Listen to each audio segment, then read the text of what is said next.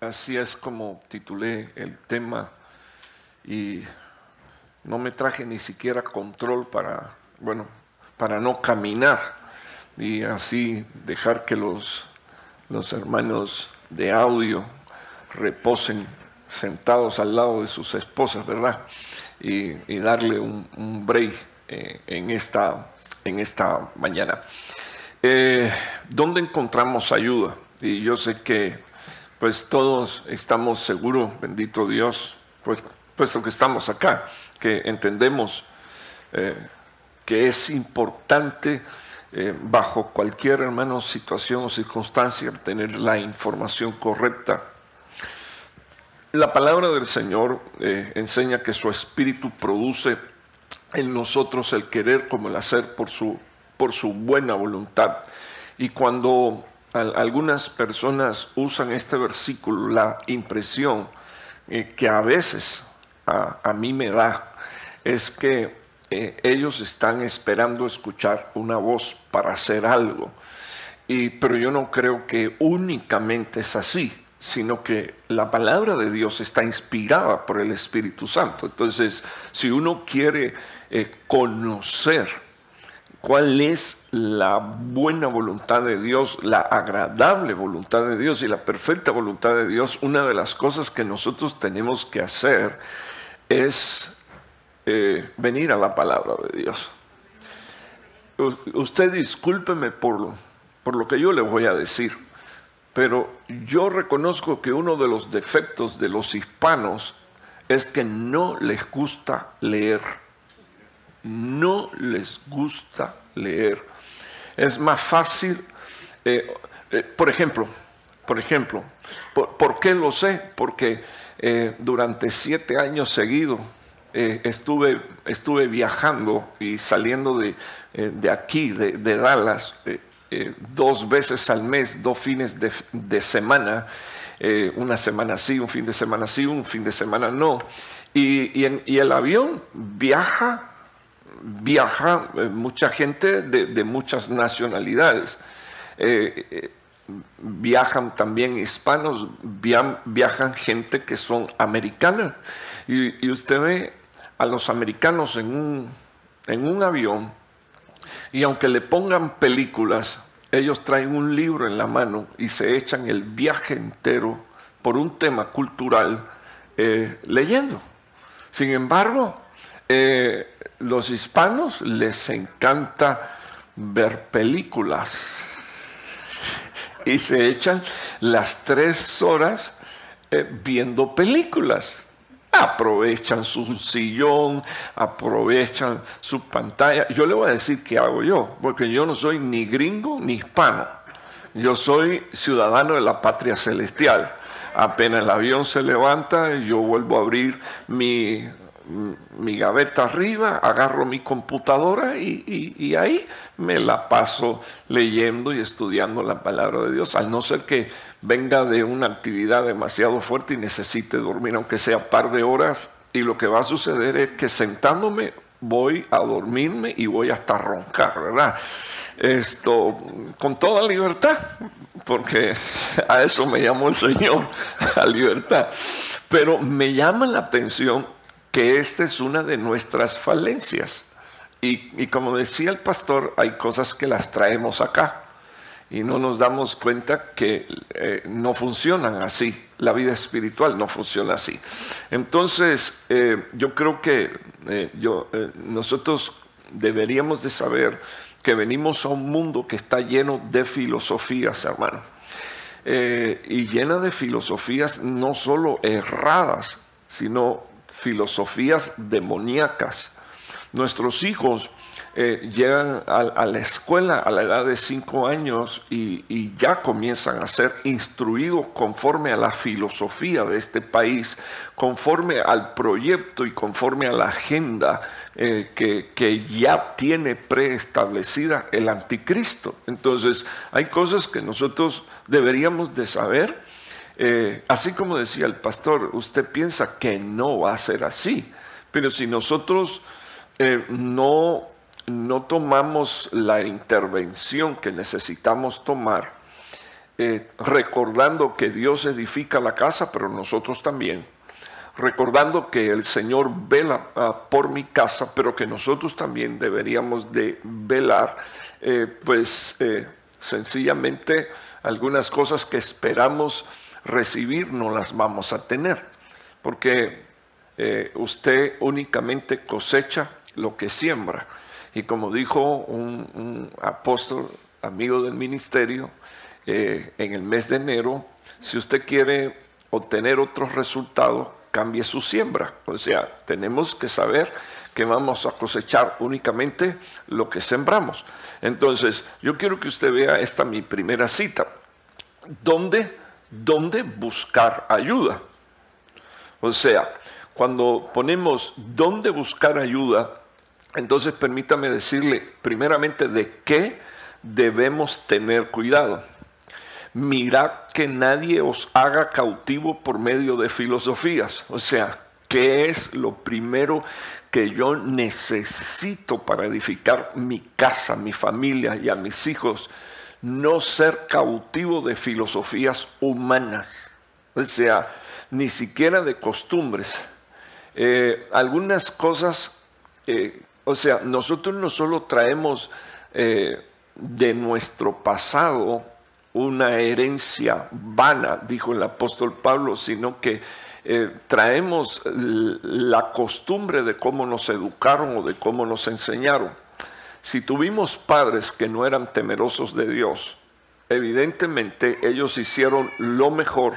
Les garantizo que sus padres les amaban, aunque no, no de la forma en que usted esperaba, porque yo no quiero hablar mal de su padre, Dios sabe que esta es la palabra que traía y le permitía al pastor que eh, comenzara él, porque eh, siento, bendito el nombre del Señor, eh, así como él estaba hablando del vientre, que nosotros heredamos cosas que no, no son bíblicas y no son edificantes y que y que al venir a los pies del Señor Jesús es como si Dios, bueno, es como si Dios no, es que Dios nos dio un nuevo nacimiento. Entonces es la nueva, la, la nueva oportunidad que Dios nos da de hacer las cosas como a Él le agrada. Esa es una.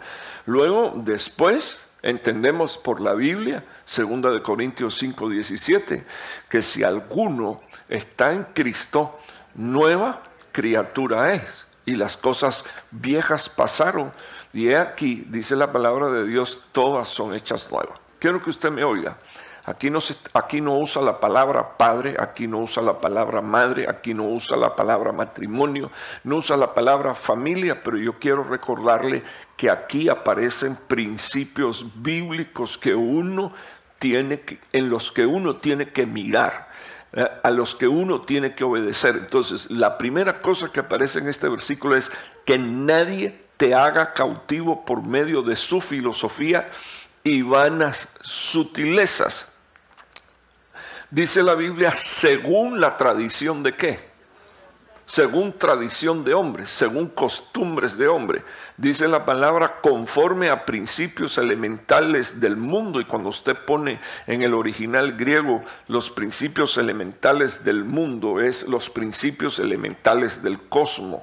Y el cosmos está habitado por potestades, principados, gobernadores, huestes de maldad que se mueven en las regiones celestes. El ladrón, hermano, no vino sino para matar, perdón, para hurtar, matar y destruir. Entonces, esa va a ser la obra de ellos. Y así es como ellos trabajan. Que el Señor los reprenda. Pero Dios nos rescató a nosotros. Entonces, eh, yo quisiera que usted viera estas tres cosas rapidito. Que nadie te haga cautivo por medio de su filosofía y vanas sutilezas. ¿Por qué? Porque, porque de ahora en más lo que se va a manifestar es esto. O sea, gente, ya las hay, pero necesitamos, por favor, que usted entienda que nosotros somos el real sacerdocio que Dios escogió. Y, yo no sé cuántos de ustedes quisieran ver a sus hijos sirviendo a Dios. Eh, Dios sabe que esto yo no lo digo por vanagloria. Inclusive hay una persona que Dios sabe que yo amo y, sé también que me ama y me respeta, que un día me dijo al principio, yo lo escuchaba usted decir esto y yo lo veía eh, como un acto de, vanagloria, de orgullo, pero Dios sabe que no es así. O sea, eh, yo testifico porque es mi gozo saber que eh, mi bisabuela sirvió al Señor, mi, mis abuelos, tres de mis abuelos cristianos y, de ellos tres, dos cristianos y pastores, mis padres cristianos y pastores. Eh, cuando él estaba hablando de la experiencia, hermano, de salvación y de bautismo en lengua, dijo, silencio total, nadie aquí hace mención a esto o, ni un amén, pero eh, mi hija Areli habló en nuevas lenguas a la edad de 8 años, Kelly a la edad de 10, y, eso yo no lo digo de nuevo como una vanagloria, eso debería de ser el estilo de vida común de, un, de, un, de una familia que ama al Señor y que cree que Dios es real, llenuras del Espíritu Santo. Ustedes son testigos que muchas veces he dicho, eh, eh, necesitamos hacer la provisión para que nuestros hijos tengan un encuentro con el Señor lo más antes posible, lo más temprano posible. Estaba, estaba viendo un, spot que estaban poniendo de, un padre eh, y, que viene un niño y se le acerca y, y, le pide un carro y él le dice, no porque tienes cinco años, eh, eh, le pide fumar y le dice, tú estás loco, ¿cómo vas a fumar si tienes cinco años? Eh, le dice, papá, me quiero ir de la casa. No te puedes ir de la casa, tú eres menor de, edad, tienes cinco años. Y entonces el mismo niño viene y le dice, papá, sabes que estoy dudando de mi género, estoy pensando que soy otra cosa. Y ok, mi hijo, lo que tú decidas.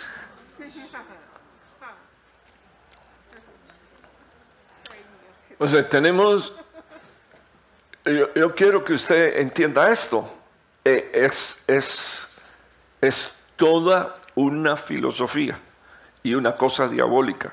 Y algunas veces eh, yo he dicho, algunos hermanos piensan que no, que no les va a pasar, pero se mantienen eh, inactivos en el proyecto de vida al cual Dios lo llamó, que es enseñar, instruir, disciplinar, corregir.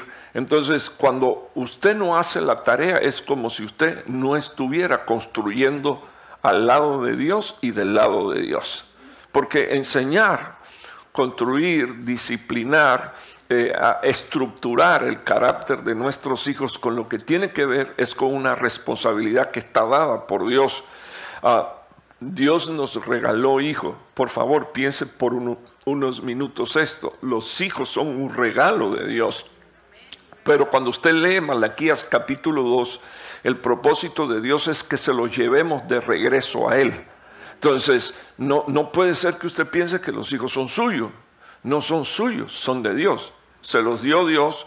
Toma, aquí te los encargo, pero los vas a instruir, los vas a enseñar y tu tarea es entender que tú eres un sacerdote y que tu familia es un sacerdocio y que lo tienes que traer de regreso, de vuelta atrás. ¿Qué cosa es un sacerdote? Uno que le rinde culto a Dios. Y para rendirle culto a Dios, hermano, hay que tener una experiencia de nuevo nacimiento con el Señor, si no el culto fácilmente es desviado y llevado a un punto de religiosidad del cual el Señor nos quiere eh, guardar y librar. Entonces, mire lo que dice la Biblia. Ah, e, e, eso es lo que puedo tener de Él, ayuda, porque en Jesús habita toda la plenitud de la deidad y en Él reside corporalmente esa plenitud. O sea que una de las cosas que debemos de saber como principio, que podemos confiar en el Señor ah, y obtener ayuda de Él, porque dice la palabra de Dios que en Él habita la plenitud de la deidad, o sea, todo lo que nosotros necesitamos de parte de Dios está en Cristo. Y finalmente, ah, el versículo 10 dice, en Él habéis sido hechos, ¿qué dice ahí, por favor, hermano? Completos. Le, está entrando sueño o, todavía está aquí despierto. Pues, pues, si le va a dar sueño, levántese, ¿verdad? No se vaya, levántese nada más. Entonces, eh, dice la Biblia, dice la Biblia en quién estamos completos. ¿En, en quién estamos completos, por favor, hermano? En Cristo. O sea, ahorita cuando el pastor estaba hablando eh, de las prioridades, ¿quién, quién, quién va primero? Y estaba hablando del vientre. No es menos cierto que enviamos mensaje a nuestros hijos. Y él decía, cuando, cuando tú accionas y reaccionas, tus hijos te están mirando y dice, ah, ok, así es como se hace. Yo tengo una frase que uso a veces y que la quiero volver a usar ahora lo más cercano que tienen nuestros hijos de Dios somos nosotros. O sea, eh, si, tú, quieres que tus hijos vean a Dios, tus hijos van a ver a Dios a través de ti. ¿Sí me oyó, hermano? A través de ti. O sea, si, como tú y yo actuemos, así ellos van a pensar que eso es lo que espera Dios de ti y entonces así va a actuar. Estoy cambiando un poquito la óptica de lo que dijo el pastor, solo que lo estoy viendo desde otro ángulo. Nuestros hijos, lo que más cercano tienen de Dios somos nosotros. Y yo no sé cuánto le dan gracias a Dios, pero donde primero Dios va a formar su imagen es en ti.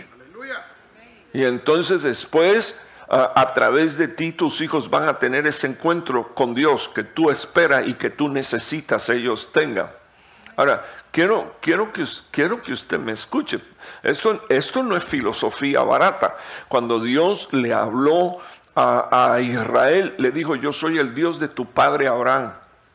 Le dijo, soy el Dios de tu padre Isaac y le dijo a, Jacob, yo soy el Dios, o a Israel le dijo, yo soy el Dios de tu padre Israel, de tu padre Jacob. Entonces, ¿qué, estaba, qué estaba diciéndole Dios a Israel? No que tenía tres padres, sino que le estaba diciendo a Israel, yo soy Dios de padres.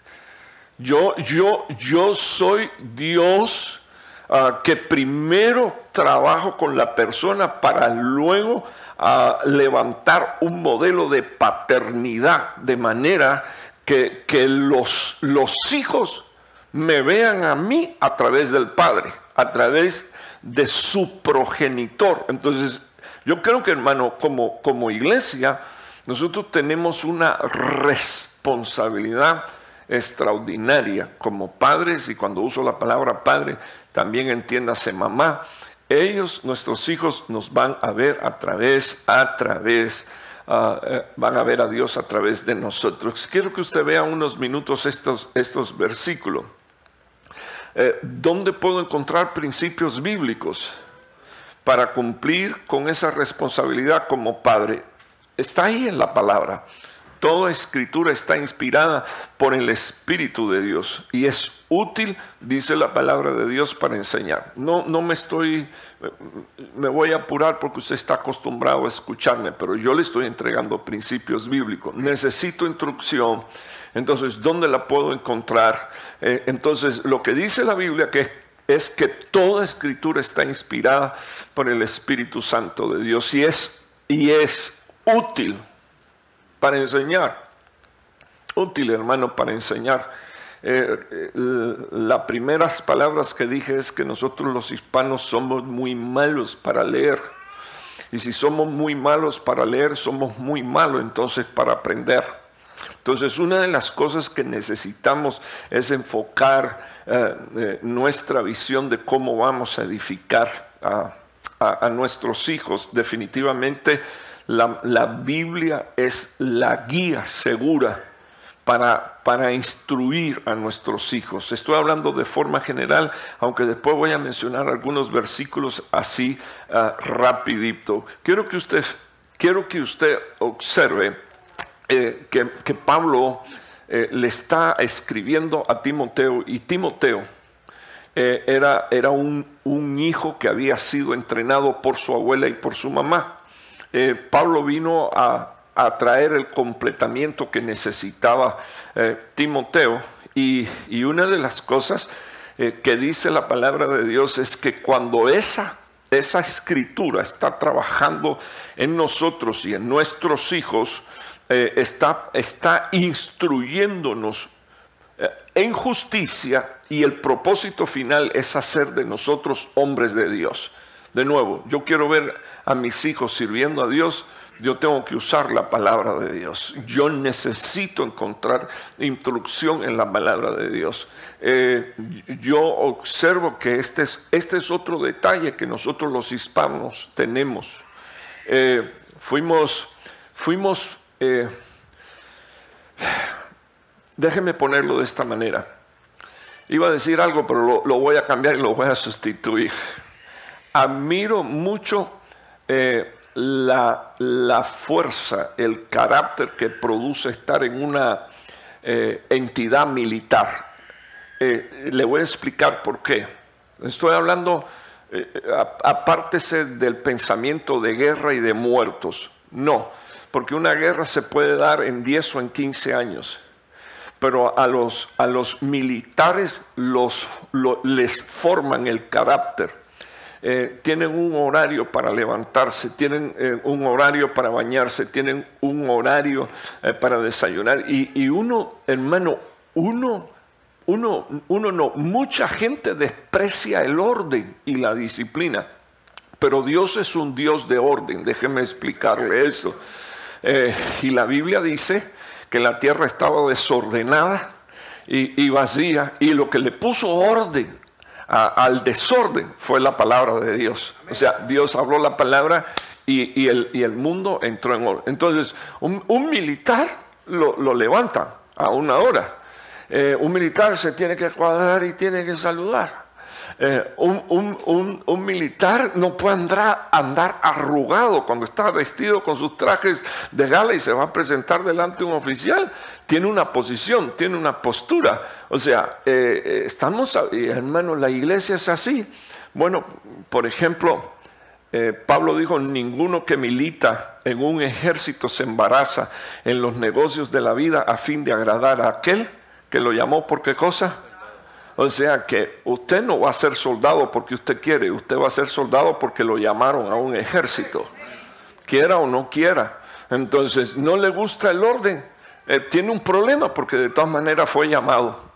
No sé si en su país eh, existe el servicio militar obligatorio, pero en el mío sí. Y cuando llaman, llaman. Y usted no puede decir, no, yo no voy a ir. No, no, se tiene que ir y, le van a dar formación.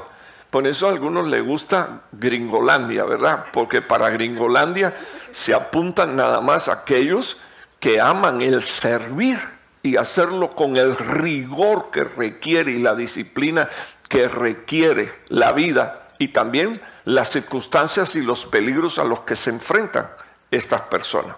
Ahora, espiritualmente hablando, nosotros no estamos exentos de eso.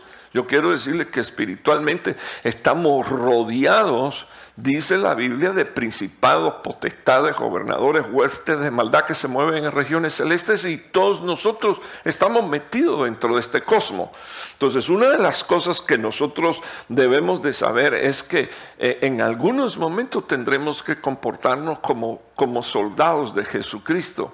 Y el Señor dijo, eh, el que me niegue aquí, lo, niego yo delante del Padre. Entonces, eh, eh, tenemos que aprender a que nuestra casa y nuestra familia, fíjese que eh, esta, esta actividad, aunque yo no le puse el lema, mi sentir es que nosotros retomemos el pensamiento expresado por Josué.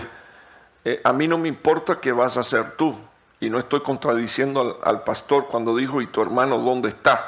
No, no, pero yo quiero que usted entienda esto, hacia dónde nos dirigimos. Nos dirigimos en una dirección donde tú no vas a poder estar mirando de un lado para otro, pero sí podemos declarar en el nombre de Jesús, yo y mi casa yo y mi esposa, yo y mis hijos serviremos a Jehová.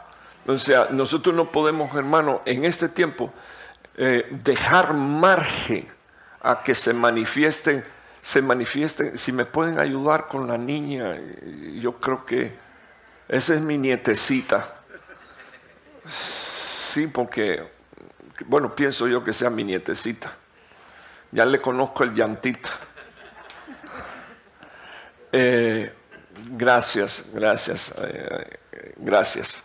Eh, solo, solo, solo decirle, hermano, entonces, que el, principio aquí espiritual, que es la palabra, que, va, va, mire lo primero que va a hacer, enseñar. Lo segundo que va a traer es, a usted le gusta que lo reprendan. Pero es necesario. Bueno, seamos sinceros, no nos gusta. Esa es la verdad pero, pero es una necesidad. Entonces, una de las cosas que hace la palabra es traer enseñanza. Pero la otra cosa que trae la palabra es una reprensión para un cambio de actitud. Y usted tiene aquí, bendito el nombre del Señor, eh, corrección. Eh, si sabe, la, conoce a la Lola, ¿verdad? Eh, la Lola es GPS, yo le digo la Lola porque la Lola a veces se vuelve loca, pero, pero cuando, cuando usted, pero es la palabra de Dios, no, eh, cuando usted se equivoca y sale antes de tiempo, la Lola dice redireccionando. O sea, te voy a volver a meter en el carril, eso se llama corregirte. Entonces, eh, perdón hermano, eh, no estoy hablando aquí con el Papa, ¿verdad? ¿Cuántos se equivocan? Espérate, déjame levantar las dos manos porque... Ok, entonces, ¿qué hace la palabra? Redireccionar. O sea, y tenemos, y tenemos que ser, tenemos que ser, mire, una de las cosas que yo he aprendido es que hay gente más inteligente que yo. Yo a necios no oigo, a estúpidos muchos menos, pero a, pero a gente que tiene sabiduría de Dios, yo los escucho. ¿Por qué? Porque algo de Dios va a quedar para mi vida. Entonces, eh, eso es lo que hace la Lola. La Lola no dice, bruto, bájate del carro, tú no, tú no sabes manejar. La Lola lo que, la Lola lo que te dice, eh, redireccionando. Y, tú decides si llegas o no llegas, si le prestas atención o no le prestas atención. ¿Le puedo hacer una pregunta? ¿Estás interesado en llegar? ¿Quieres llegar? ¿Y cómo quieres llegar? ¿Solo como llegó Lot o quieres llegar como llegó Noé con su esposo y con sus hijos? Perdón, perdón, perdón. ¿Cómo es que quieres llegar? Entonces, mira, redireccionando.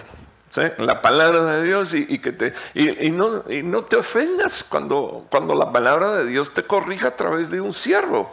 Pero, pero, y, tampoco, hermano, ay, qué bueno estuvo la palabra. Y luego cuando pongo los pies allá afuera de la puerta para allá, eh, continúo igual. No puede ser, no puede ser. Eh, tenemos que soltar lo de, lo de viejo mañoso, lo de vieja mañosa, lo de, tenemos que votar esas cosas en el, en el nombre del Señor Jesús. Hermanos, eh, hermano, si usted sabe que no le, no le ha funcionado así, ¿por qué no regresa la palabra?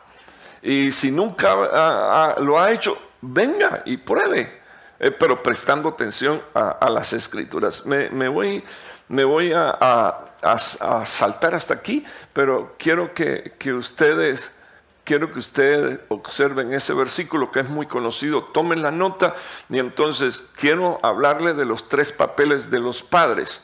O sea, ya tomaron nota de eso, es que quiero adelantar, no quiero... De, oh, perdón, voy para atrás que iban a hacerle ahí una foto al, recuadro. Ok, entonces, eh, mi próxima diapositiva es en base al versículo anterior. Los tres papeles bíblicos de los padres. Número uno es criar. En el idioma original, criar literalmente quiere decir proveer para todas sus necesidades. Pero como decía el pastor, no puede ser que provisión nosotros lo veamos como dinero. O sea, a mi hijo no le falta nada. Pero, pero, pero te da hasta pena llevar a tu niño a casa de tu vecino, de un familiar, porque tu niño camina por encima de, de los asientos, brinca, salta. Y la respuesta para eso es que es un niño, ay, perdone, es que es hiperactivo. Entonces, a la falta de educación se le llama ahora eso, hiperactivo. Tremendo problema, porque nuestra tarea es criar. Y nuestra tarea, hermano, es hacer provisión. Pero cuando estamos hablando de provisión, no, es que vengamos y, hay provisión el niño tiene así, eh, no tiene edad propia para recibir algunas cosas que ya le estamos dando. Entonces, eh, yo quiero que usted piense por unos minutos cuál es la provisión primaria que usted tiene que hacerle. Estoy diciendo cosas básicas. Mis hijas nunca se fueron a la cama a dormir sin que nosotros oráramos juntos. Nunca. Hoy, hoy estaba oyendo hablar al, pastor y, gracias Señor, porque yo también tuve quien me enseñara y estuve dispuesto a obedecer. Hoy, hoy, hoy, hoy mi charito se va a la cama y, y, no se va a la cama así como a dormir. No, no, no, hay que, hay que orar y, y, y, Arelis empezó leyéndole la Biblia y ahora la empezó a hacer memorizar versículos bíblicos. Y ahí todo lo pronuncia con T, pero gracias a Dios va, bendito el nombre del Señor. Y la palabra se está quedando ahí en el corazón. Se está quedando, hermano, se está quedando.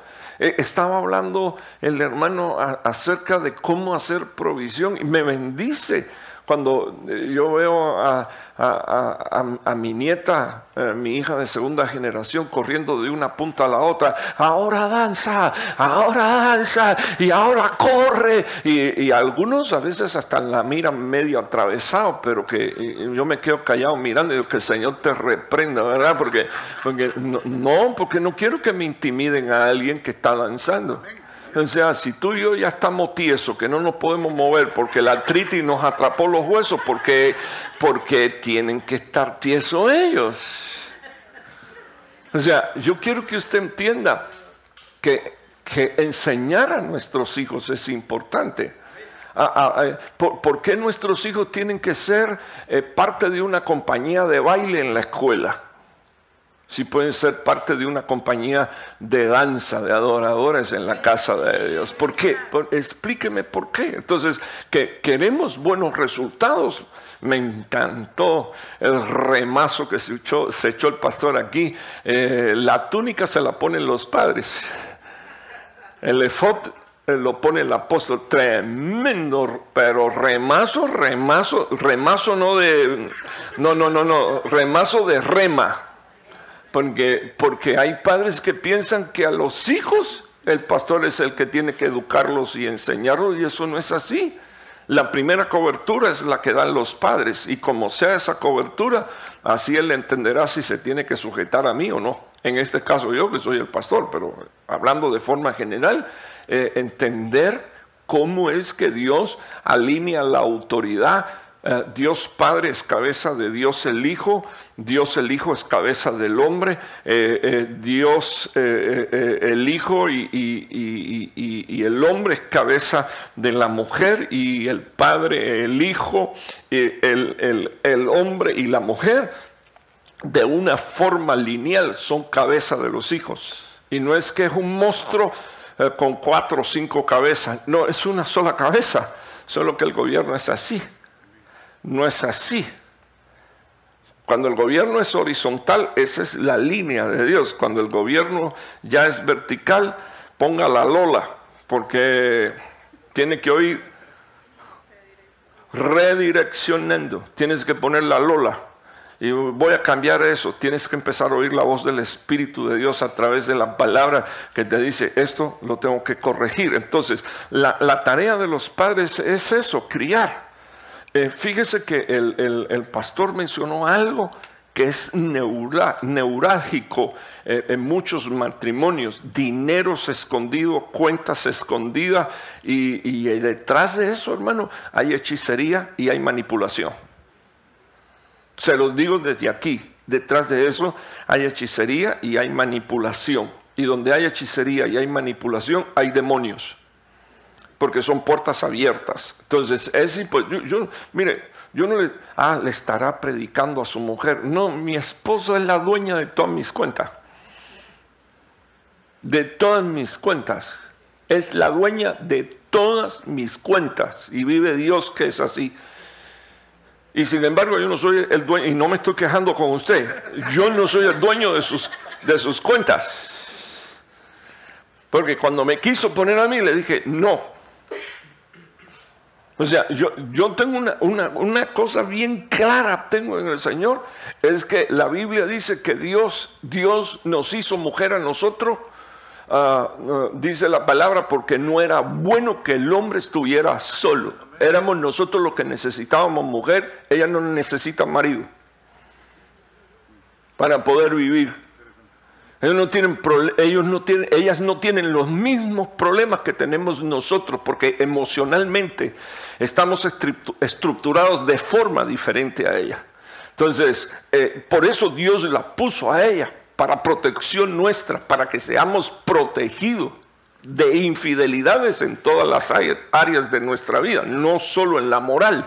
Entonces, a, muchos hombres, miren hermano, el concepto hispano del hombre es que tiene cuatro mujeres, tiene 16 hijos con, esas cuatro mujeres diferentes, pero ese no es el concepto de Dios. El concepto de Dios es un solo hombre, una sola mujer, eh, eh, una familia. Entonces yo necesito que usted preste atención ahora a lo próximo que le voy a decir.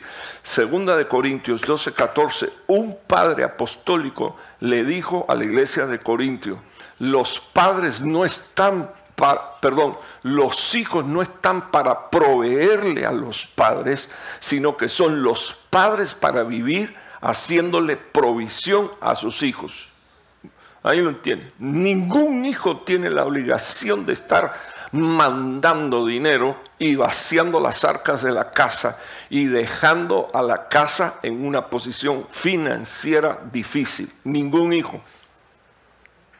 La mujer madre que piense que su hijo tiene obligación es una talía, es una hechicera, es una manipuladora. Ahora quiero que me escuchen todos los hijos. Nosotros sí tenemos un deber ante Dios y es la honra. La honra. Obligación de sostener a papá. Los hijos no tienen ninguno, tiene usted el versículo ahí. He aquí, esta es la tercera vez que estoy preparado para ir a vosotros y no voy a hacerle carga. Todo padre y toda madre lo que busca es no serle carga a sus hijos. Así que quiero que me oiga, usted que está preparando hijos, no diga, este es mi futuro. Porque si es su futuro, entonces el niño se vuelve un mami's boy y no se va de la casa. Tiene 40 años y, es como la historia de aquel, ¿verdad? Que, nene, por favor, levántate. Nene, que son las 8 de la mañana, que hay que despertarse. Nene, te suplico por amor de Dios. Nene, que eres el pastor de la iglesia. Y tienes que llegar sí entiende, ¿verdad?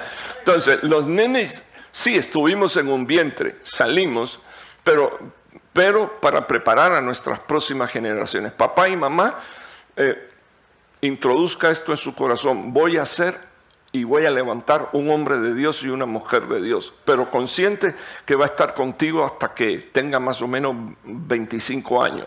Le estoy dando mucho tiempo porque los de este país son precoces. ¿ve? Eh, eh, entre paréntesis, le sugiero que desde temprano le enseñe a sus hijos a no ir a una universidad fuera del estado, sino que se queden lo más cerca posible de usted. Hay estadísticas, están ahí, estudios universitarios. Ah, de cada 10 mujeres, 7 son violadas en una universidad. ¿Ok? Entonces, nuestros hijos no tienen por qué pasar por eso. Y lo otro es que cuando ellos estén listos para casarse, haga como, como, como dije públicamente para Jareb y como también le dije a sus padres, bendíganlo y suéltenlo. ¿Por qué? Porque ellos están tomando la decisión con el matrimonio de honrar a Dios, están tomando la decisión de honrar a, a su casa, a su familia, de honrar a la iglesia porque la Biblia dice, eh, honroso sea en todo el matrimonio y el lecho sin mancilla, antes, de que su hijo se vaya a una fornicación, que se case. Antes que se vaya su hija a una fornicación, bendígalos y cáselo. ¿Qué es, le pregunto, ¿qué es peor? ¿La fornicación o que se case? Si la Biblia dice que es honroso. O sea, el lecho no puede ser amancillado con pecados de inmoralidad sexual. Dios los perdona, pero ojo con eso. Eh, otra cosa, papá y mamá, los padres no le eligen novia o novio a los hijos, pero enséñele a sus hijos que usted tiene, que usted tiene una palabra de Dios para darle la vía. Dice 1 Corintios capítulo 7, son los padres los que dan a los hijos en casamiento. O sea, los que dicen, estás listo, estás aprobado. Sí, mi hijo, me, me gusta esta persona. Bueno, a no ser que usted sea una vieja bruja, ¿verdad? Y que, que, todo el mundo le caiga mal. Pero, pero como estamos aquí entre cristianos, hijos de Dios, aquí no hay viejas brujas ni viejos brujos. Entonces lo que tiene que hacer es qué cosa. ¿Qué tiene que hacer, hermano? Bendecir a sus hijos bendecirlo. Entonces, los tres papeles principales de los padres, número uno, criar, criar, criar, así como está ahí. Y eso se refiere a todas las necesidades de tu hijo. Piensa en todo, en las espirituales, en las de su alma, en las necesidades morales. Entre paréntesis, eh, aquí cuando vamos a las necesidades morales, yo siempre digo que eh, nosotros debemos de estar casados para bendecir a nuestra generación casado con ese y no ajuntado. No, no, no, ajuntado dicen en los guajiros de mi país. Yo sé que eh, otra frase es arrimado, otra frase, no, no, no, aquí, más, aquí muy fino, era amigos con derecho, no, no, no, nada de eso. Queremos la bendición de nuestros hijos dentro del orden de Dios, si queremos que nuestra casa sea bendita y nuestros hijos sean prosperados. Ok, voy a avanzar aquí un poco. La segunda cosa, disciplinar.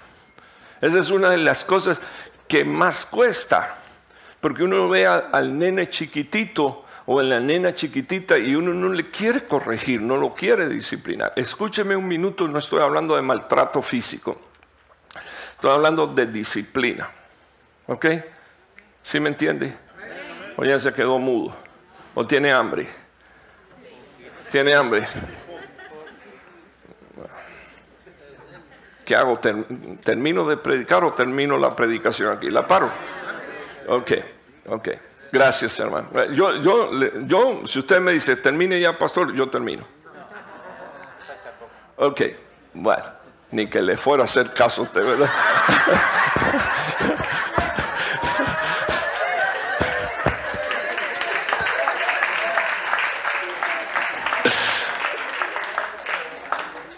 Ok, quiero que, quiero que leas ahí. Disciplinar es entrenar por hechos. Habla de la corrección de aptitudes y de acciones incorrectas y negativas.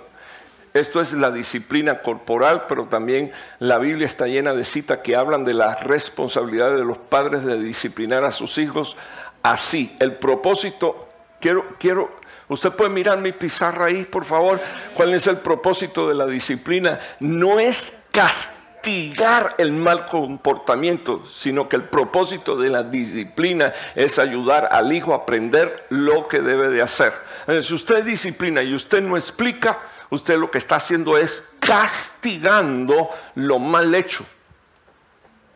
Por ejemplo, em, esa, era mi, forma eh, con mis hijas. No puedes hacer esto. Una vez no, no puedes hacer esto, ya son dos veces que te dije que no lo puedes hacer. Eh, no puedes hacer esto tres veces. Y cuando llegaba la cuarta, vente para acá que te voy a dar la sentada que te hace falta. Antes de, ¿te acuerdas que te dije en aquella ocasión no puedes hacer esto? Y te dije en esta ocasión, no puedes hacer esto, y te expliqué por qué no lo puedes hacer. Eh, y, después eh, te, dije, no lo vuelvas a hacer más, porque si no te voy a disciplinar. Lo volviste a hacer y ya las lágrimas saliendo. ¿eh? Lo volviste a hacer. Si entiendes por qué te voy a disciplinar, lo próximo que te voy a decir es que te voy a disciplinar porque te amo. Porque la Biblia dice que el padre que ama, ¿qué cosa es lo que hace? Disciplina. Cuando usted no disciplina, usted le está diciendo a los demonios, este hijo no tiene cobertura. se pueden hacer cargo de él. Entonces, a veces nos nace, nos nace hijos de viejos, dice la gente, consentido. Nos sale un hijo en la vejez, ay hermano, y se nos cae la baba. Así estoy yo con, con mis nietas. Pero me enfogono de vez en cuando y me pongo rojo. Cuando la Sharon viene y se me encarama, ¡ey, bájate de ahí! Y me amarra la cara y dice, bájese de ahí. No la quiero caminando arriba del mueble. Listo, se tira. Pero si, si todo lo que el nene hace es gracia, le voy a decir que el hijo que no es disciplinado, dice la Biblia, avergüenza a sus padres, los avergüenza. Entonces, la disciplina no es para castigar, y ese es el error que tenemos los padres. La mayoría de nuestros padres lo que hicieron en su ignorancia fue castigar lo mal hecho, no disciplinarnos para enseñarnos a hacer lo que era correcto. Entonces, ahí están mis hijas. Le decía, tres. La Kelly, hermano, la Kelly, la Kelly a, veces me hacía hasta reír, porque pues, tres fajazos te voy a dar, eso es para ponerme yo la medida. Parece cruel, ¿verdad? Pero no, no, es que uno enojado, hermano, es cosa seria eso. Te voy a dar tres fajazos. Me decía, no, papi, uno.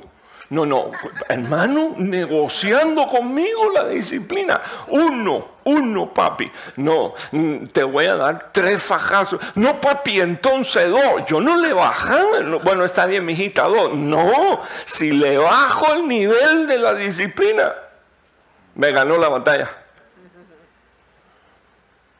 Bueno, ahí lo dejo. Se disciplina no lo mal hecho, se disciplina para enseñar lo que es correcto, para que aprendan lo que deben de hacer. Eh, voy a terminar en un par de minutos. Instruir es amonestar. Y eso tiene, así como usted lo, ve, el enfoque de entrenar por medio de comunicación verbal. Quiero que me oiga. No es a través de gritería, no es a través de decir cosas, es a través de comunicar. Eh, yo, puedo estar, yo puedo estar hablando del amor de Dios desde aquí. Estoy hablando un mensaje, me estoy echando un mensajote con un rema de eso del amor de Dios. Y estoy haciendo así. Yo, yo estoy hablando de amor, pero yo estoy comunicando agresión. Yo estoy golpeando acá.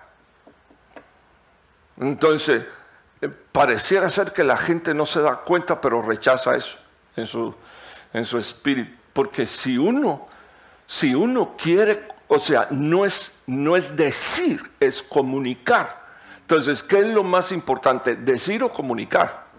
Bueno, yo le voy a decir, por ejemplo, eh, en mi relación con mi esposa, yo tengo un grado de comunicación que quizás eso que eso no tiene que ver ni siquiera con la, intimidad sexual de 40 años. No, eso con lo que tiene que ver es que, es algo espiritual.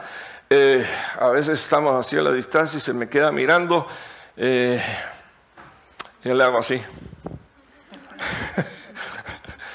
Como que sí, nos ha pasado que hemos sido entre paréntesis, no quiero que se preocupe, eso no me ha pasado aquí en los Estados, bueno, sí me ha pasado. No voy a decir que no. Pero, por ejemplo, me ha pasado que a, veces llegábamos en Cuba, no voy a mencionar los de aquí, ¿verdad? Los de aquí son muy santos. Llegaba, llegaba a un hogar en Cuba, hermano, y nosotros veíamos los demonios y si no los olemos. Entonces, discúlpeme, pero me pasa usted, ah, este está loco, este es un exagerado. No, hermano, no me gusta ir porque después me paro a predicar y es un problema eso. Porque me voy a ir a... No, no es porque tenga problema. Pablo escribió una carta y dijo, escucho que en medio de vosotros hay división y en parte lo creo. ¡Bum! Y se echó el bombazo. Ustedes tienen partidos dentro de la iglesia, están divididos, unos siguen a Cefa, otro a Apolo, otro, y, pero yo a Cristo. Entonces, quiero que me oiga, porque esto es impresionante. Cuando, cuando hay comunicación, existe una unidad de espíritu. Y lo próximo que quiero dejar saber es que un padre no puede decir una cosa y una madre decir la otra. Se tienen que poner los dos de acuerdo, si no están divorciados dentro de la casa. Quiero que me oiga porque esto es serio. Y los hijos por salirse con la suya, divorcian a los padres dentro de la casa. ¿Cómo? Eh, le piden permiso a papi, papi dice que no. Y ella dijo que sí. O ella dijo que sí y él dijo que no, o él dijo que sí y ella dijo que no. Eso me pasó a mí un día con, con Areli y siete años eh, tenía Areli y viene, papi, esto, eh, ¿me das permiso? Y yo, sí, pero ya le había pedido permiso a la madre. Y la madre había dicho que no. Entonces viene Rebeca, lógicamente molesta, no conmigo, sino con lo que había hecho Rebeca, pero molesta conmigo también. ¿Tú le diste permiso? Sí. Raúl, yo le dije que no. Entonces, ¿cuál fue mi respuesta? Pero yo le dije que sí.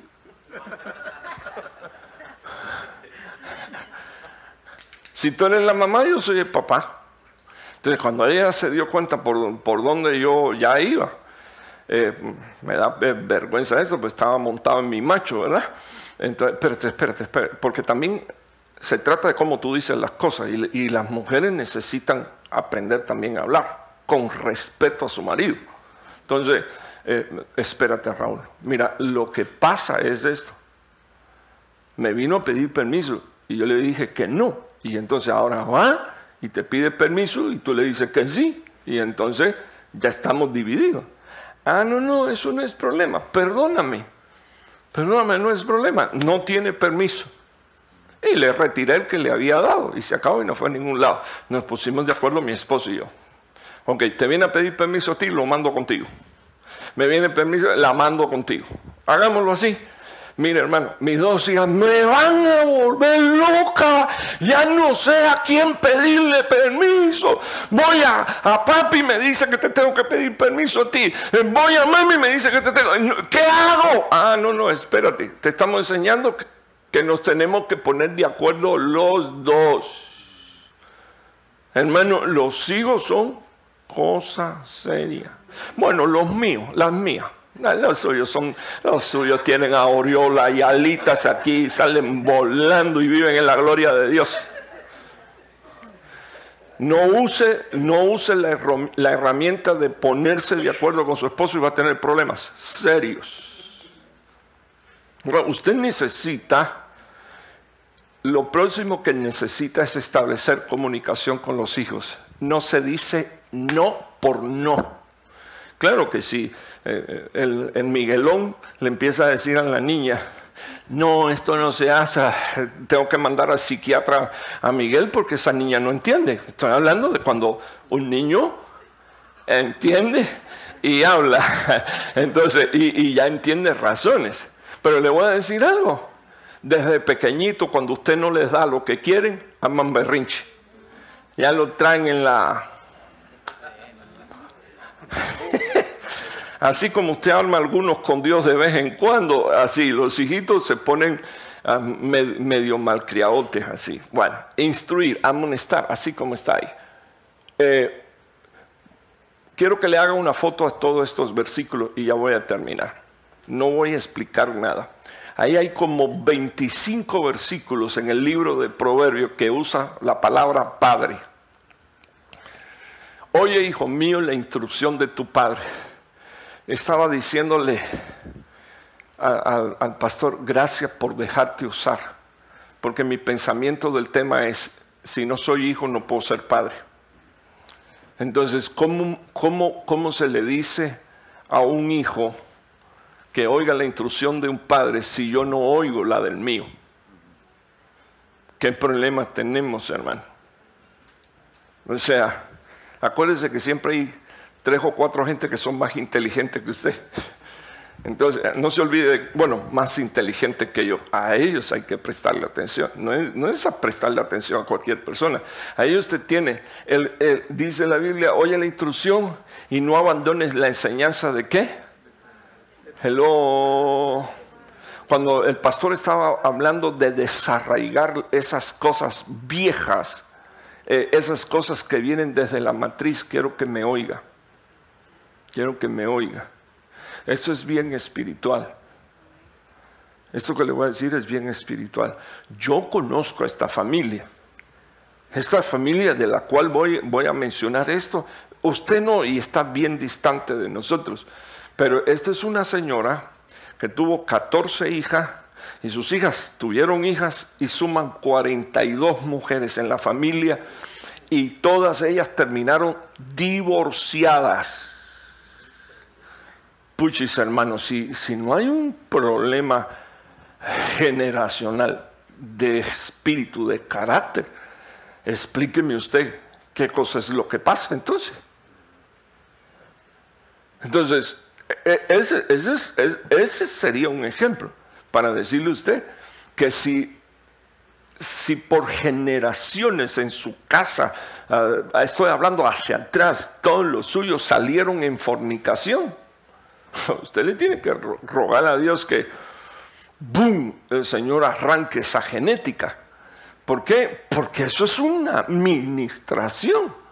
Y entonces lo que, lo que sí le quiero decir a usted, que usted es una nueva persona en el Señor y en usted Dios cortó el pecado y cortó la maldición.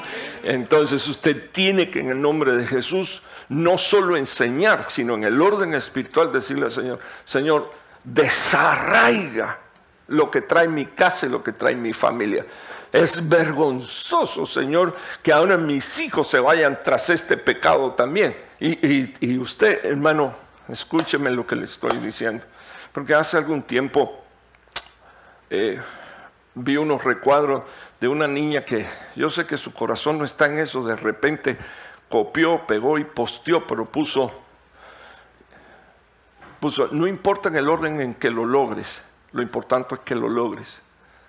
Entonces puso un embarazo, puso la graduación de la escuela y luego el matrimonio. Y yo quiero decirle que sí importa en el orden en que se logran las cosas, porque muchas veces lo que se logra es eso, un embarazo y de ahí para adelante no se logra nada más. Sea usted objetivo con lo que estoy diciendo. Una mujer embarazada con una criatura ya no se puede ir al preuniversitario a estudiar y de ahí a la universidad a terminar una carrera. Echó a perder su vida. Aunque su hijo es herencia de Jehová. Pues yo, quiero que usted entienda que necesitamos desarraigar esas, esas costumbres, esas formas de actuar. Y le voy a decir algo a los, a los cristianos y especialmente a los hijos criados en el Evangelio, pecar les sale mal, porque no saben ni pecar. Les sale mal, no saben ni pecar, porque los pillos allá afuera van y compran condones para no echar el esperma en la vagina y no echarse un hijo encima. No, no, no, no, los pillos allá afuera, pero los, los hijos los hijos de hijos de Dios no saben ni pecar.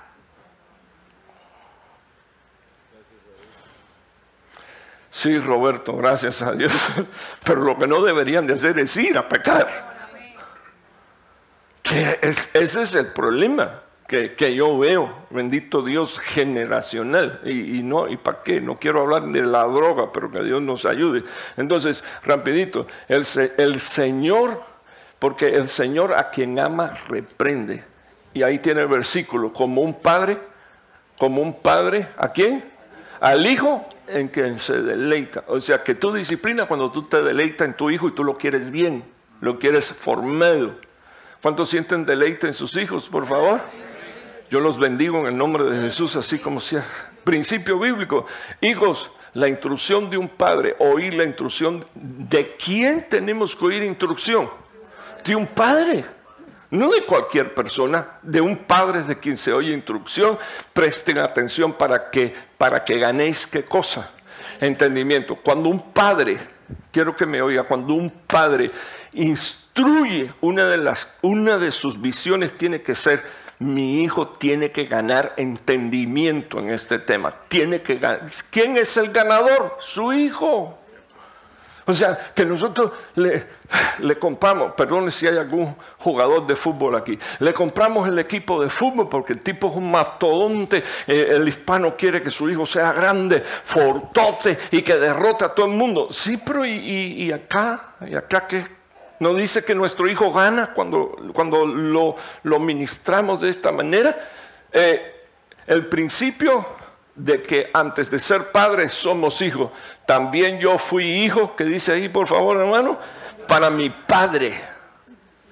Entonces, cuando tú, cuando tú eres hijo, quiero que me oigas. No digo que no tienes que trabajar, pero cuando eres hijo, tienes el, el, el 90% de la batalla ganada. Porque fuiste hijo, eres hijo y sabes cómo actúa un hijo, entonces es más fácil eh, llevarte la bendición, porque es, no es solo una herencia, sino que es una siembra. O sea que tú siembras y si sembraste como hijo, ¿qué vas a cosechar? ¿Qué vas a cosechar? Bendiciones. Amén. Ah, ya le hizo la foto a ese. Gloria a Dios, quiero que usted ah, le haga foto a este. Ya vamos por 10 con eso. Proverbios de Salomón, el hijo sabio alegra qué cosa? Al padre, pero el hijo necio qué cosa es? Eh, ah, eh, para que vaya saldando algunas cosas, si su mamá, si su mamá alguna vez la entristeció y todavía su viejita está viva, dígale, mamá, quiero pedirte perdón. No, mi hijo, mira, tú eres mi hija, yo no te tengo que perdonar. Así me dijo mi papá un día. Yo no te tengo que perdonar. ¿Cómo que tú no me tienes que perdonar? Si tú no me perdonas, me, quedo, esclavo de esto. Eh, entonces eh, yo le dije, yo siento la necesidad de que tú me perdones. O sea, esa, esa, fraseología que pareciera que nuestros padres tienen mucho amor. No, mi hijito, no, mi papichuli, tú no me tienes que perdonar. ¿Cómo que no? Necesito que me perdone, te desobedecí. Y yo quiero que usted entienda que esto repercute en nuestra vida espiritual. Cuando, porque levantamos hijos que no tienen que pedir perdón que ellos pasan y le pisan el callo a alguien o le meten un empujón a alguien o después hacen cosas donde dañan y entonces no tengo que pedir perdón. Oh, no, Dios usa su gracia, Dios tiene misericordia de mí. No, y el perdón, perdón hay que pedirlo. La Biblia dice, trae una ofrenda y necesitas pedir perdón. La palabra del Señor dice que vengas y te pongas a cuenta con Dios tu Padre. Entonces, ¿cómo que no tengo que pedir perdón? Sí hay que, ¿me ayuda a predicar? Díganle a su hermano, ¿sí hay que pedir perdón? ¿Sí? Sí hay que pedir perdón. Ok, eh, ¿ya le hizo foto a eso? Eh, me llamó la atención para que usted sepa. Yo, estaba ahí disfrutándome el tema. El que, hablando de los vientres, el que engendra un necio Dice la Biblia, para su tristeza lo engendra y el padre del necio no tiene alegría. O sea que hay engendramientos de nacimiento, antes de que nazca, ya se están engendrando necios por las aptitudes de nosotros mismos. Quiero que le preste atención. Eh, hermano, ¿y entonces cómo le hago? Si está falto de sabiduría, demándasela al Señor. Padre, no permitas que yo haga una cosa, Señor, que vaya a repercutir en la vida de mis hijos. Tómese, por favor, unos minutos más para hacerle una foto a esos versículos. Ya vamos por cuánto? Por 15, ¿verdad? Ah, qué tremendo. El hijo necio es ruina de su padre. El necio que empieza a consumir drogas y empieza a arruinar la casa, eh, destruyendo a la familia, destruyendo la unidad de la familia. Sobre todo eso, porque mami está del lado del nene, del nene y, papi dice, mm, no, hay que ponerlo en la calle. Eh, pero que usted quiere que yo haga, hermano.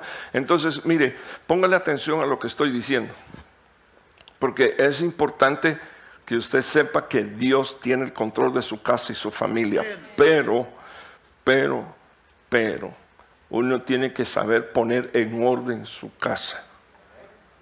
Y uno nunca debería de permitir que un hijo lo meta a uno en crisis espirituales, emocionales y financieras. Se lo dejo ahí para que usted vea. El hijo necio es ruina del padre. Y, y gotera continua que dice ahí, por favor. Ya no quiere ni leer. Proverbios 19, 13. Las mujeres no quieren hablar hoy. Santo Dios. Y gotera continua, que dice ahí, por favor, hermano. Las contiendas de una esposa. Mujeres, le suplico. Sí.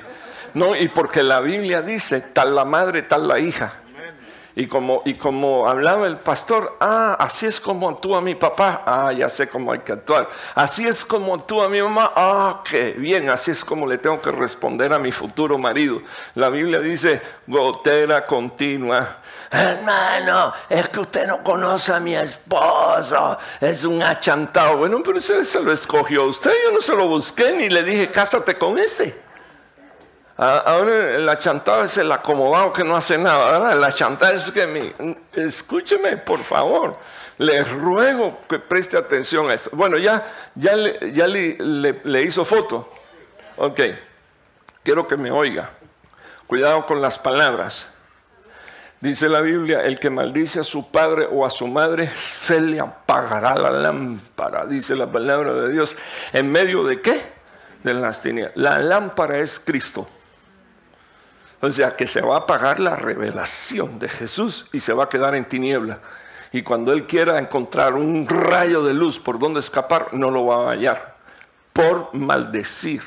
Entonces, los que estamos aquí somos hijos. ¿Cuánto le quieren dar gracias a Dios por su papá? Ese me mandó a la esquina a vender botella de agua o, me abandonó. Bendígalo en el nombre de Jesús y sea sano en el nombre, sea libre en el nombre de Jesús. ¿Para qué? Para levantar, porque usted, como decía la palabra, es un vientre para bendecir. Ah, te tienes que parar y decirle a tu tata, no, esto no puede ser porque ya tú eres grande, ya tú, ya tú creciste, eres un hombre, ya, ya tu familia es un vientre, perdóname papá, así es como tú hacías las cosas, pero la Biblia dice esto, no voy a hacerlo como tú lo dices. Bueno, solo estaba tocando algunos, ¿verdad? Eh, qué tremendo. Qué tremendo. Aquí tiene cinco versículos más, se lo dejo. Hermano, me tomé el trabajo de sacar la palabra y ponérsela ahí.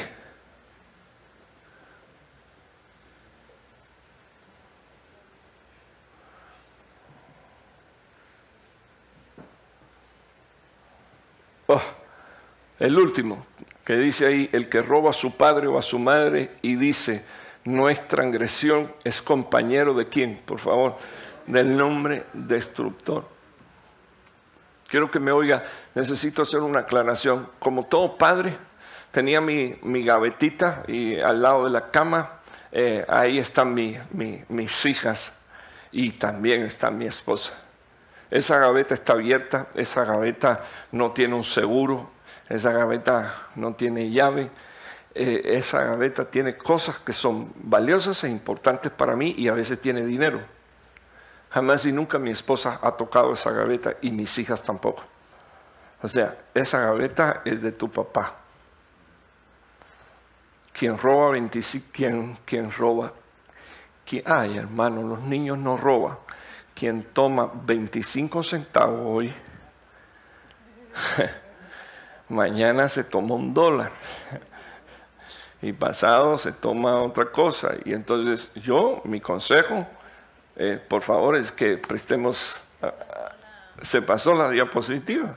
Que el Señor reprenda eso. ¿Será que la computadora quiere terminar? Entonces, el que roba a su padre o a su madre y dice, y dice, no reconoce que es una transgresión, dice la palabra de Dios que es compañero de qué? De, bueno, y entonces si es compañero del hombre destructor a quien tienes dentro de la casa.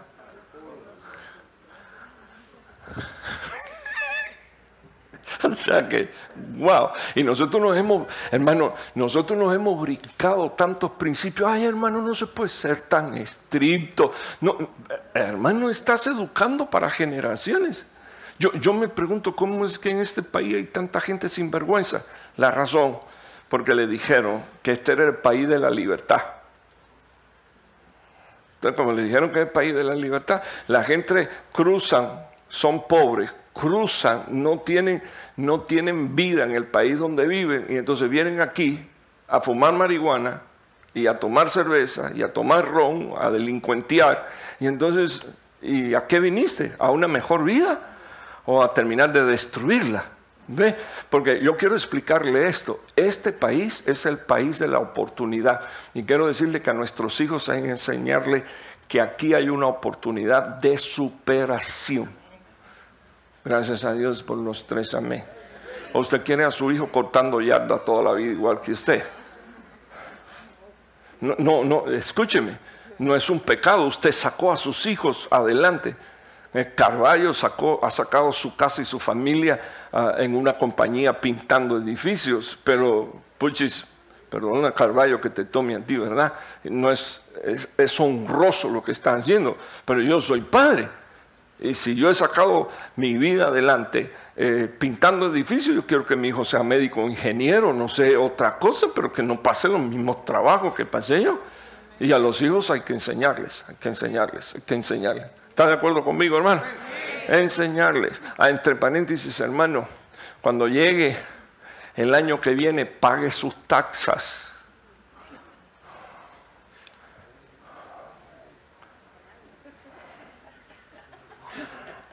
Alguien dijo los de este año, o sea que parece que todavía hay quien no lo ha hecho.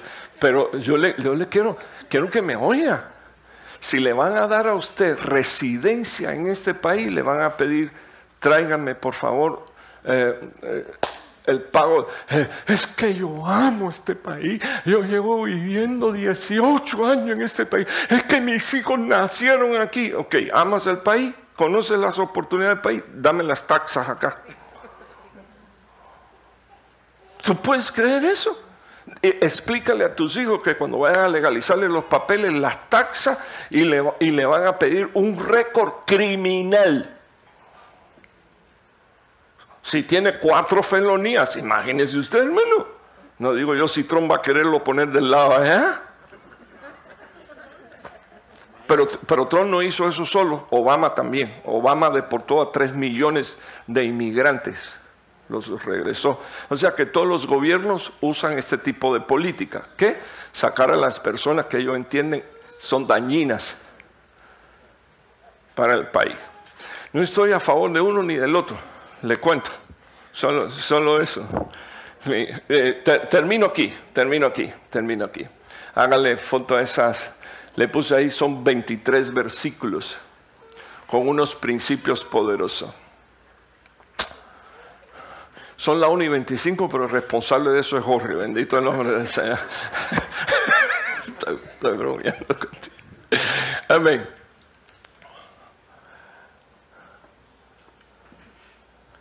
30, 17. Quiero que me oiga. No permita que su hijo ni en broma se burle de usted.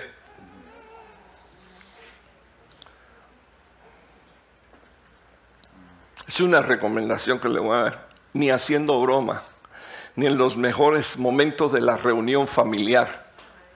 El ojo que se mofa del padre y escarnece a la madre dice la Biblia, lo sacarán los cuervos del valle. Ese versículo es todo un mensaje que un día le puedo dedicar un poquito de tiempo para enseñarle quiénes son los cuervos del valle, pero no tengo tiempo. Eh, hermano, qué legalista es usted. Puchis, agarre la Biblia y bótela. Si tiene computadora, tírela al latón de la basura ahí, ya no vea más Biblia.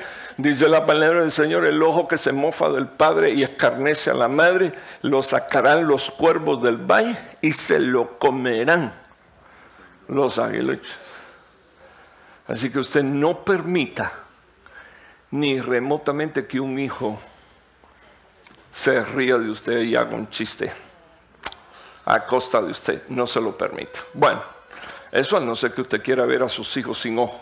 Pero si usted no quiere, eh, usted quiere hijos con visión, dígale, papaito, esto, no lo hagas. Bueno, póngase de pie, hermano.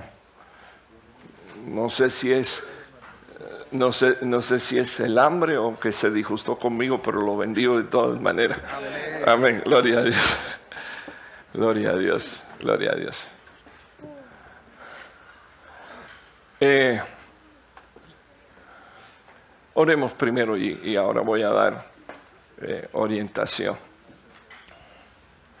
Es, esto es lo que quiero dejar para usted. Yo sé que algunos después probablemente repasen todos y cada uno de estos versículos. Pero me parece, hermano, bueno, lo, lo, que he querido dejarte saber es que 23 versículos de la Biblia hablan acerca de tu paternidad y también de lo que hace una madre. Y para mí resultó, hermano, tan impactante como el pastor comenzó diciendo, estamos en un vientre, lo cual quiere decir que somos hijos. Y, entonces, si no somos trabajados dentro de ese vientre, entonces seremos un vientre que de repente tiene funcionalidad, pero e, es un vientre, es un vientre carente de, lo, de lo necesario para que nuestros hijos sean bendecidos. Padre que estás en los cielos, Gracias Señor por esta mañana. Gracias Señor Jesús ah, por el regalo, Señor, de tu palabra. Gracias. Gracias por el regalo de tu presencia y de tu espíritu en este lugar. Gracias Señor por todas las cosas hermosas que tú nos has regalado. Te pido, por favor, Señor oh Dios, eh, que al ser equipados de esta manera, nosotros, Señor, salgamos de este lugar con la disposición de hacer, Dios mío, lo que a ti te agrada. Te lo ruego en el poderoso nombre de Jesús. Perdónanos por las cosas que de repente no hicimos en nuestra ignorancia, pero te pido que tú nos concedas el privilegio, Señor, de volver a comenzar. En medio nuestro, Señor, tenemos hijos que no te sirven y te estamos pidiendo una vez más para ello haya una oportunidad. Que venga tu Espíritu Santo y los reengendre. Si usted tiene hijos que no sirven a Dios, que usted, fíjese, fíjese, no estoy diciendo que no vienen a la iglesia. Si usted está consciente que usted tiene hijos que no sirven a Dios, díganle al Señor, por favor, Padre, reengéndralos por favor, aquellos que, aquellos que tienen hijos en la casa, díganle al Señor, por favor, guarda a, mis hijitos, guárdalos, Señor. Te estoy suplicando que tú ah, hagas, Señor, ese milagro que nosotros esperamos y anhelamos. En el nombre de Jesús. Amén y amén. Pueden sentarse, amados hermanos.